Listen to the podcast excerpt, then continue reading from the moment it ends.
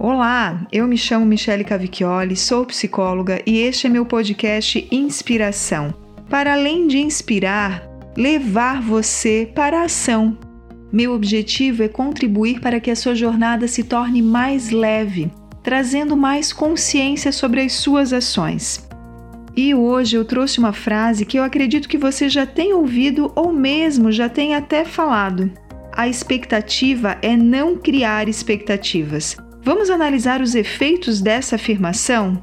Ao criarmos expectativas, aumentamos nosso risco de frustração. Imaginamos no futuro o que pode acontecer com base em hipóteses, desejos, ideias.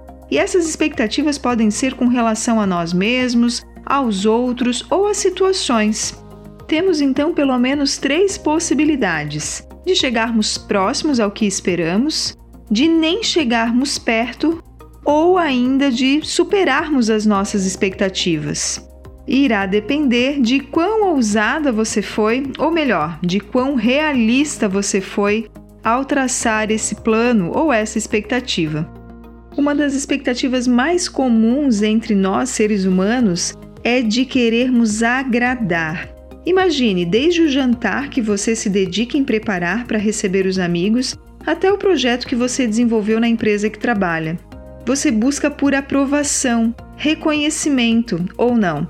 Agora veja que mudança sutil mais significativa. Se você direcionar seu foco em fazer o seu melhor e não necessariamente em agradar o outro. Se estamos a serviço de outras pessoas ou mesmo oferecemos algum produto, é importante ter esse alinhamento de expectativas, onde eu tenha claro comigo o que eu posso entregar para que o outro também possa ter claro o que pode receber. A expectativa é uma tentativa de prever um resultado.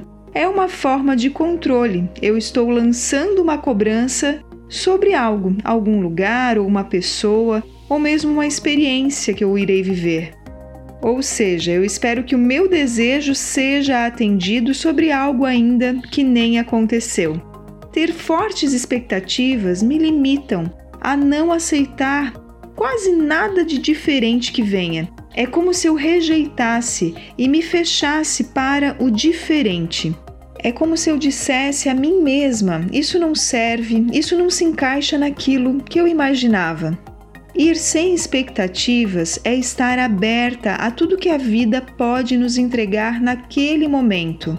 É interessante pensar que a vida nos entrega o que eu preciso naquele momento e não exatamente o que eu quero. Às vezes eu preciso viver uma frustração, inclusive. E você, está aberta a isso? Fazer planos é preciso e importante. A questão é como reagimos quando nossas expectativas não são atendidas. Será que ficamos no papel da vítima, lamentando os ocorridos e não nos movimentando de uma forma diferente? Será que nos fechamos e não queremos enxergar o que de aprendizados aquela situação nos traz e assim tentamos recalcular a rota dos nossos planos?